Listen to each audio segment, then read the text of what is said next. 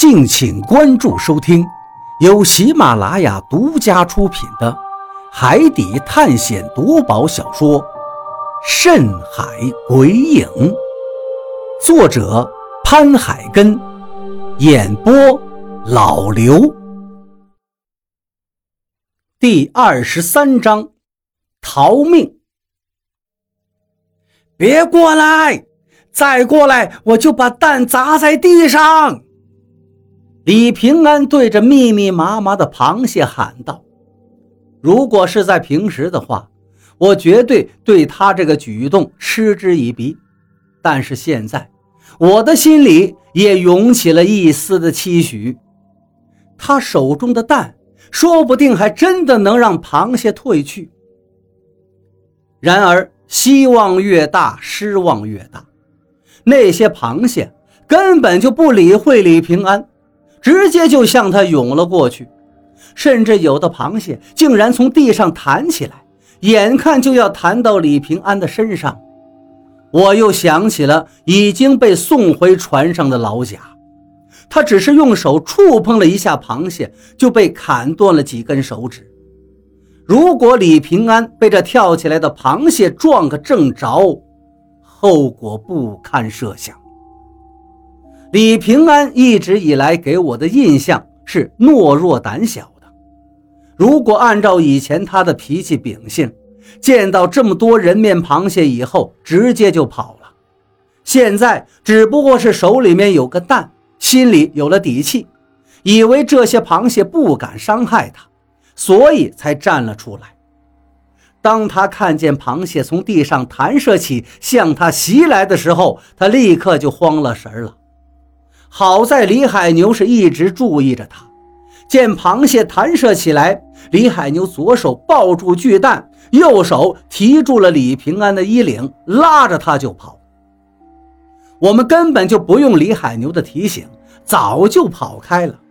我脚上麻木的感觉彻底消失了，不知道是这感觉过去了，还是因为生死之间我迸发出了潜力，让我感觉不到脚上的麻木了。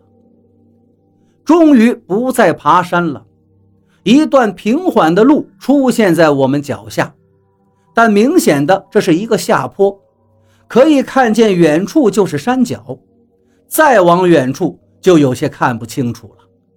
但是我可以模糊的看见几棵椰子树，椰子树后面的情形就彻底的看不清楚了。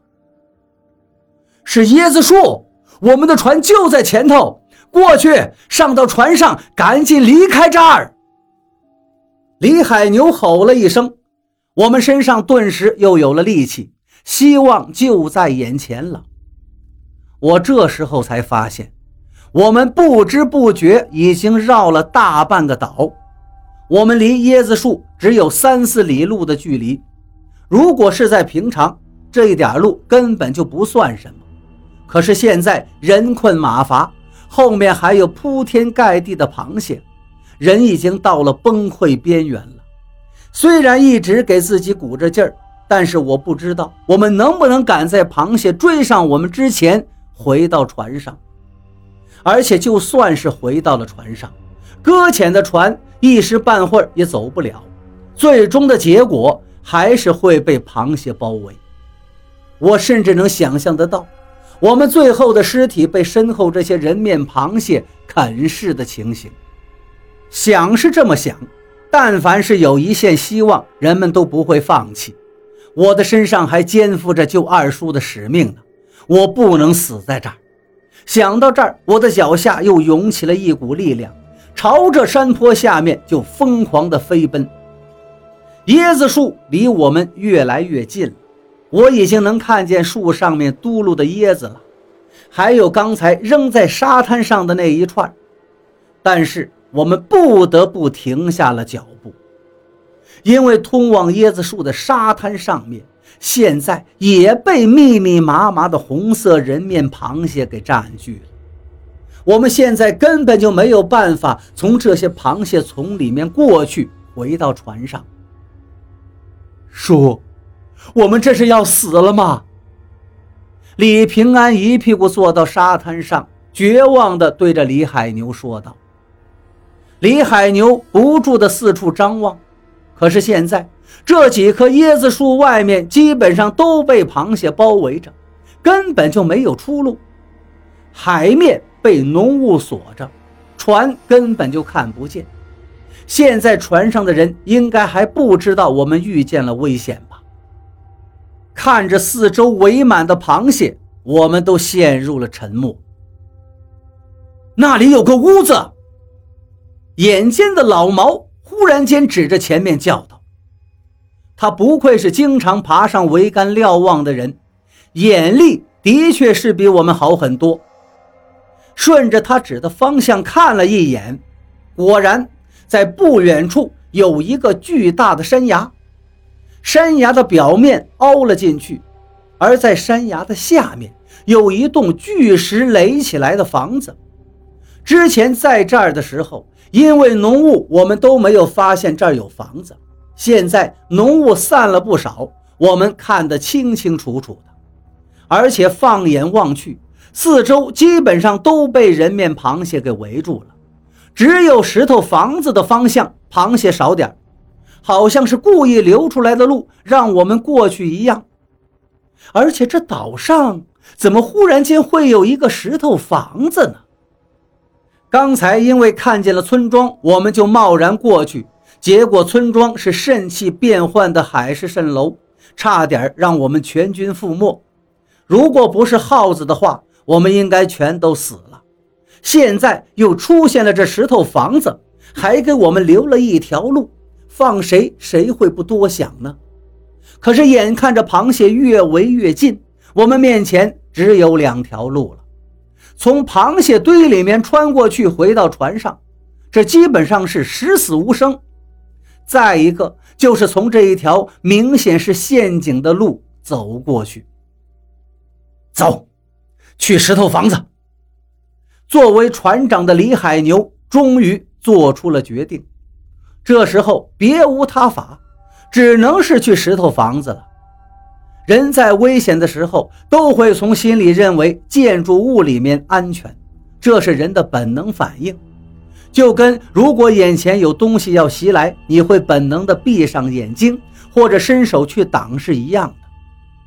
李海牛本能的让我们赶去。看那貌似没有危险的石头房子，我们也本能地顺从他向这个方向跑去。虽然我知道可能石头房子并没有那么安全，可是现在的情况也别无选择。李平安抱着蛋第一个跑了起来，接着是李海牛和老毛。我抬起了脚，只有东子犹豫了一下，向着椰子林跑了两步。把老毛摘下的那一串椰子扛在了肩膀上，这才向我们奔了过来。我们刚刚离开椰子林，红色的人面螃蟹浪潮就席卷而来，接着就密密麻麻的把后面的椰子林淹没了。也幸亏李海牛让我们走得及时啊，不然现在就彻底完了。又是一阵奔跑。我每迈出一步，都感觉比登天还难，从来没有经历过这么剧烈的运动。几次逃走，几次奔跑，让我精疲力尽。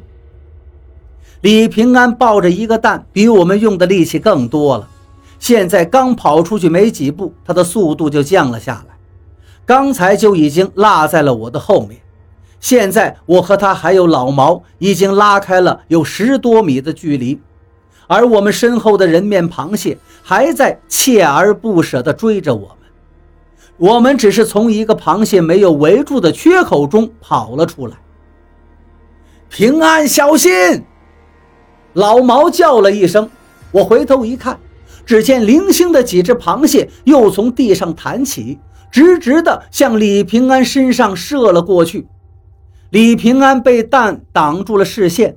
根本就没看见这几只弹向他的螃蟹，眼看着螃蟹就要到他身上了，只见寒光一闪，老毛手里的刀子快速的挥舞了几下，射向李平安的螃蟹就被老毛从中腰斩了。